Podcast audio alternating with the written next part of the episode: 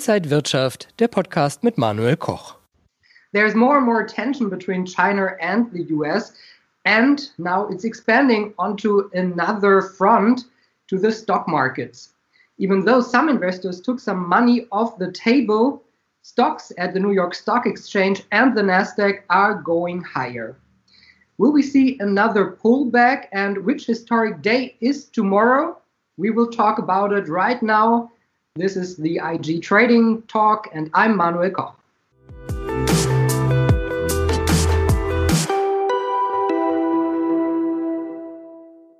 And joining me now are Salah Eddine He's the head of markets at IG. And the Einstein of Wall Street, Peter Tuchman, over 30 years on the floor of the New York Stock Exchange. So good to see you both, guys. Thank you for having us. Thank you, Manuel. Uh, Peter, today it's Memorial Day um, in the US, a market holiday, but tomorrow is a very important day, May 26th. It's a historic day because traders can go back to work, back to the New York Stock Exchange. Can you also already go back to work?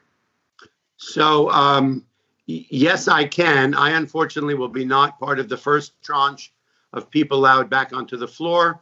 Uh, they are after two months of closing, which is historic uh, um, in the 100 plus year history of the New York Stock Exchange um, after a uh, very uh, intense uh, negotiation with uh, doctors and the government and everyone involved in the higher ups at the New York Stock Exchange and ICE. They've decided to reopen the stock exchange. Super important worldwide, symbolically, one of the places that basically um, gives confidence to the investment community all over the world. And for us, obviously, it's a place we love to go and to make a living.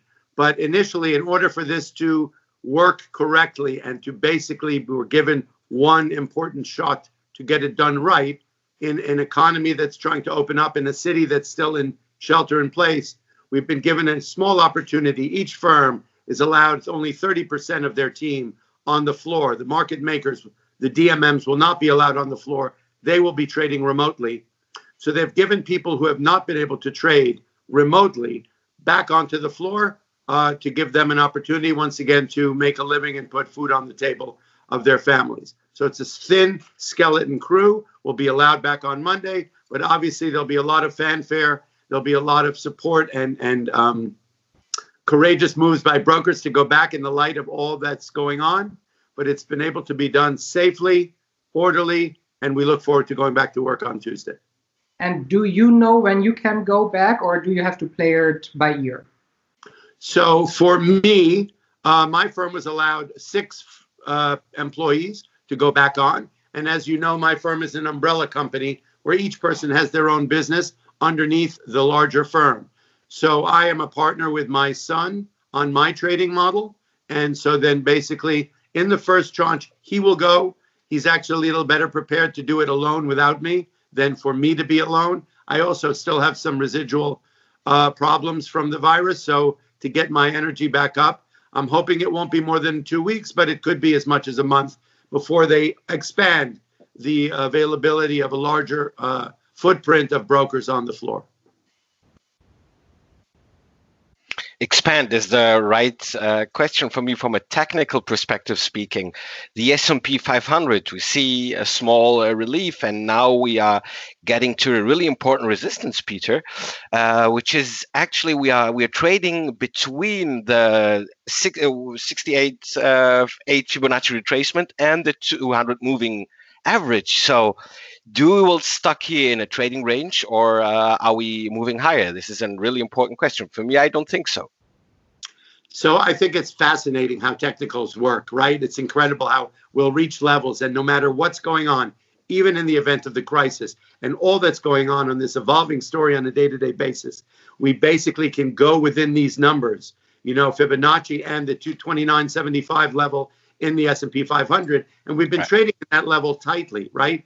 even those few days that we had sell-offs due to the negative news that came out of the um, um, out of Moderna that one day, which implied the fragility of the market per se, we still retraced right back up. So there's plenty of money being put to work. As we know, I think we discussed it last time that the uh, stimulus package is just fuel on this fire. And that's kind of why the market is trading at a dislocation to the economy. So, what is going to be the next move? I don't know. I think this story is evolving on a day to day basis. There are so many unknowns right now. As the economies start to open up, we're going to see is it going to work or not. As airlines lift restrictions, we're noticing that only 10% increase in capacity flying is going on. So we're hoping that by opening the New York Stock Exchange, which has always been sort of a symbolic level sense of confidence for the investment community and the United States and the world as far as that goes, hopefully this will give a little bit of a catalyst to everyone to get some confidence to go back to work. I'm not sure that's going to work. As more cities like Florida and countries, uh, uh, states, sorry, like uh, Florida and, and, and Georgia reopen, it may be e- easier for people to get up and go to the beach and go have a, a drink at the bar on the beach, but I'm not sure that people are going to really go back to life as they had it. So, as far as it goes from the investment point of view, uh, you know what? I believe the market is fragile. I think it may stay in this trading range until we get some significant positive news would be from from uh, whether it be Gilead or Moderna or whichever company is that comes up with with a uh, a treatment for the virus, and or the negative side would be that we do have a spike, which we've already seen s- somewhat around the world when reopening, that this virus is not contained yet, and that would be the negative side. So there are two narratives, very big narratives that could be catalyst in the market for the upside or the downside. You ask the question, what will be the catalyst to break it? Catalyst to break it above uh, the 200-day moving average? That would be probably a, a, a treatment or a or or um, a drug that would come out that would really give people confidence they could go back to work. Or on the downside, that we see this economy completely unravel and the reality of 40 million unemployed workers and people not willing to get back into society.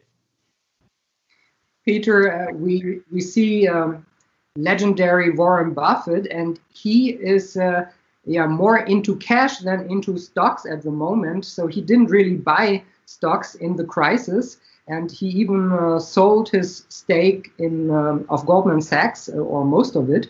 Do you think that he already he already uh, sees the next crisis, maybe a bank crisis, or is he just uh, more um, yeah into the cash uh, side? Okay, so in my opinion, um, I believe cash is king at the moment. I'm a firm believer in that. I uh, and you know I'm not an investor, right? And you know I've never owned a share of stock in my life. So I'm just trying to gauge it from my forensic analysis of what's going on. And yes, the market has rebounded along with Mr. Fibonacci's predictions of 68%. But I think it's a very fragile market. And I would I would recommend, and I don't recommend or advise people what to do. But in my opinion, this market could, as it did last week, you know, it goes up a thousand points. A thousand points is the old hundred points, right? Orange is the new black. There's we're we're running in new rules here. So we saw the market rally a thousand points last uh, uh, Monday on positive news coming out of uh, some drugs and the feeling that we're we've got some irrational euphoria going on. But then the minute there was even such a such a twinkle of negative news about Moderna, the market fell down 500 points in a moment. So net net to me, cash is the place to be at the moment. I would rather not try and catch a falling knife because I think that the market will catch up with the economy because we're about to we're about to confront six months to a year of 40 million plus unemployed Americans, the effect of the supply chain throughout the world, and the reality of what's really going on airlines, theme parks, movie theaters, uh, uh, sports arenas, all that. Okay, so I think that's more important. I would rather wait and buy the market at S&P 3500 and Dow 30,000 when a lot of the bad news is out and we're really rebuilding the economy and it has the fuel without the challenges and obstacles ahead than to sit here and try and decide this rally has been unbelievable. I don't want to be the fear of missing out guy. And when the bad news finally hits, we we we uh, we retrace the lows of March 23. Cash is king is a good uh, bridge to go over to gold. Actually, the gold JP Morgan said, uh, "Gold is money; everything else is credit." So we see, even if cash is king, what about gold? Gold and silver are really, uh, yeah, trending. And what I see what I also said on Twitter in my trading ideas, the bullish triangle that we can see in silver right now has pushed to, to the first target and second target still active around about $20. But what do you see in silver and gold? Are we, yeah, we say gold is the money, like JP Morgan said. You know what? Commodities are really not my wheelhouse, so I don't really want to make a deep opinion about it. I think gold is a wonderful hedge against the market going down. Um, I would rather be trading the VIX against the uh, uh, as a hedge against against it. I do agree, though. I, I, mean, commodities per se in a market like this, no matter what, will be a great hedge to a market that sells off deeply. But you know, from an investment point of view, yes, that's probably a better bet. From a trader's point of view, I would be using the VIX as a hedge against my position if I was a day trader. Thanks. Secondly, to gold as a, uh, as a safe haven we have seen Bitcoin the last uh, from mid March 100% performance from year to day uh, performance. We are uh, ranking number one before gold and before US 10 years treasuries. I mean, I'm not a friend saying that gold, uh, that Bitcoin is the safe haven of the future, but uh, we see tremendous uh, momentum and bullish movements right now. reaching a resistance. But what do you think about Bitcoin, actually, Peter? You know what? I've never been a fan of it. It's too abstract for me, and I don't really believe in things that I can't put my hands on. But what I've recently seen that I find significant is the fear of holding money, cash per se, in a viral environment, I think will definitely turn us towards digital currencies. And I'm seeing also, I was watching a story the other day. There's a company coming out of Nigeria called Paga, and they are basically a digital uh, a digital banking platform for the unbanked and underbanked, right? And they're seeing a huge rise from 10 million uh, uh, um, customers to 50 million customers in environments like West Africa, which is one of the commodity based uh, nations of the world and basically a, a huge commerce environment. So, if I've never, while I've never found any solace in the idea of Bitcoin, I don't find it trustworthy. I think at some level, at this point, in the eyes of the virus, which is not going away, I think digital currency could be the way of the future in a big way. And Bitcoin would be obviously the most preemptive one if we don't find another one. Right. At the moment, a lot of people invest in tech stocks. So the big names Facebook, Apple, Amazon, Netflix, Google, they're uh, almost on all time highs, even uh, after the crisis.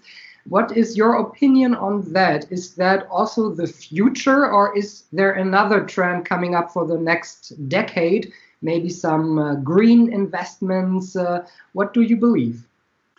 So, I am a big fan of green investments. I found that before the crisis came out, uh, I had started to focus on it because just people that I was in discussion with were were uh, had brought it up to me, and so I, I focused on it, right? And um, ESG, uh, right? Is that what they the term they use? And we found that um, BlackRock, you know, what we saw at the end of February, probably a little bit in the event of the virus coming through, is that so many of these big, large uh, funds were basically whether they were having a younger audience get involved in putting money to work, or whether they've decided that the way of the future is to be involved in sustainability stocks and green stocks. Um, that they've actually transmitted a lot of their transferred a lot of their money into uh, green and sustainable companies. So I really believe that. I think obviously this, the, you know, the um, look climate climate is obviously a huge uh, subject that should be brought up. I think sustainability. So it's a great question, and there's so much to say about it. We could probably have a whole full discussion about it. You know, I'll go back to the original, the beginning of your question you know, I don't think tech. I don't think that the tech stocks have that much exposure negatively to the virus because so many of them are really involved in us being at home, buying online, watching and streaming at home. They're so pandemic friendly, if you want to use an odd term. So, and I think that's probably one of the reasons they're the high flyers. So they're high. They're they're people are finding value in them and investing in them, and they seem safer in the long term. Stocks with big exposure to China per se and to basic economies are the ones that still haven't been hit. As we've said, the market is trading right off highs. But I believe if the market starts to catch up with the economy, that will be the negatively hit, uh, negatively hit sector. But I love the fact that you brought up the green sector and sustainability. And I think we're going to see a huge move into that as people's consciousness about the world, about climate change, uh, and about investability of those companies and responsible investing is going to be the way of the future, I believe. Let's uh, move to crude oil. Actually, uh, we see also there a uh, small relief right now, and uh, I have seen of actually we we also hit it my uh, second bullish triangle target in in all yesterday. Forty three dollars is also for me a resistance right now. Big ETFs are restricted, or they are forced to to uh, roll over to specific times. So we didn't see any negative price or negative future in the rollover last week. So, what do you think? Are we reaching a resistance, or is that the first step to uh, go back to normality? You know, I think it's important to notice how the market sold off at March 23, selling down. It was fast and furious, deeply, very quick oversold situation. As we then saw it uh, um, go along with that oil trade when oil went negative, right? I think it's important to note that both situations were fueled by over leveraged and and bad trades in a in a big way. So we maybe ended up going down 11,800 points on the Dow in an unnatural fashion, not normal even relative to the news that happened. And as we saw oil trade the way it did, it was obviously related to that to the option trade and to some bad players in the game. So I think we are heading back towards a level in oil that makes more sense. Um, I would think it's a resistance level because at the bottom line, it will really, at this point, I think it less depends on what goes on between Saudi Arabia and Russia, who I think are bad actors and manipulators within the market. I just have to say it, it feels like it to me, as long as perhaps our own administration. But I think that what will put restrictions on oil getting back to any other reasonable levels, although 43 is a reasonable level relative to where it was a few weeks ago, um, it brings back the fracking industry in the U.S. to a profitable level. It brings back oil to break even as far as North Sea and other uh, uh, oil producing countries. Um, I think the consumerism of it all, the demand, right? If we are maintained at a 20 to 30 percent um, uh, um, uh, for oil in, in, airlines, okay, and in, in ocean liners and all, basically a demand. Sorry, my brain is a little woozy. Um, as long as the demand is limited by this social distancing and restricted capacity in every industry that demands the use of oil, I think we're seeing a level here where unless we see the world have this incredible epiphany and that everyone's getting back on oil ships and and everyone is getting back in their cars and traveling and everyone is getting back on planes uh, i think that's where we're running into the challenges there. The demand for oil will be the obstacle and the headwind in that marketplace. And I guess you know better than I at that point, but I would imagine this is probably where we're seeing that uh, um, top. Top. Totally agree with you. What about the political problems at the moment, the tension between China and the US? Do you think they will even rise? You know what? It's it's unbelievable. I, I think it's important to analyze. You know, I uh, I don't want us to get too political, even though I would love to. But let's just watch the last two years and the relationship with the United States and China as far as the whole trade wars and tariffs, right? Um, and that was really the fuel of volatility. I will say it's uh, potentially, I would not say it's the fuel of the market rally that we saw leading into the February 12th highs of the market, but I surely will say that it was the fuel and the catalyst of the volatility because we saw, and I'm a firm believer that somebody's trading this market. The powers that be could be trading these crazy little headlines because you would see us making a deal with China one day and the market rallying a thousand points. And then, you know, somebody who's very powerful in the world wakes up the next day and decides they don't like China and the market goes down a thousand points. So that the, the, the dynamic of the US China relationship for the last two years has been a, a bit of a quandary to me to begin with. I think it's a bit of a manipulated situation. But yet again, we're seeing it here. Who benefits from this from this uh, um, uh, uh, uh, you know unnatural relationship that we're seeing here with China? You know, are we now going to start blaming them for for the pandemic? Are we presenting a situation who's going to benefit from this altercation between the US and China. I really don't know. You know, I, you know, uh, I'm not going to lay blame on it. You know, there are sides of the story that look like we probably should have known about this a little earlier. And I think there's blame to go all around. So I would think it's really, you know, I mentioned it, I think, last time. Never before in history have we had a situation where not one soul on earth was not affected by this, this virus. So I think it's important that we all come together and not look to the past and try and blame people, but look to the future as a world and as a globe, a global economy, and try to come to some level of agreement that it's going to that this whether the market goes up or down, the economies of the world are really fragile now. And if we don't come together in this in every possible way, from economy, uh, uh, commodities, and oil to stocks and and earnings and and reopening the economies in a big way, whether it's information shared, whether it's medicines shared and vaccines or whatever it is, that if we don't come together and put all that partisanship aside and argument aside, the world is going to take a lot longer to get back on track. Trade dispute. One really small example from a stock perspective. TMC, a Taiwanese uh, company which is manufacturing chips even for Huawei and also for Apple, is actually right now stuck in the middle. They they love is to produce for everybody. They don't want to have any dispute, so uh, their cash flow will be higher if uh, they can transport to U.S. and and China. But now they have a kind of diplomatic conflict. Of course, they will open a, a branch also in the U.S. to make it 50-50. So how could this is just one example? How there are a lot of companies that are stuck in the middle because of that. So how could they uh, in the future be yeah get rid of this problem and be safe with both. It's uh, i think for those ceos it's really difficult to to handle. Let's look at what happened yesterday that the congress or senate passed a law banning uh, forcing the delisting of chinese companies uh, in the united states stock markets.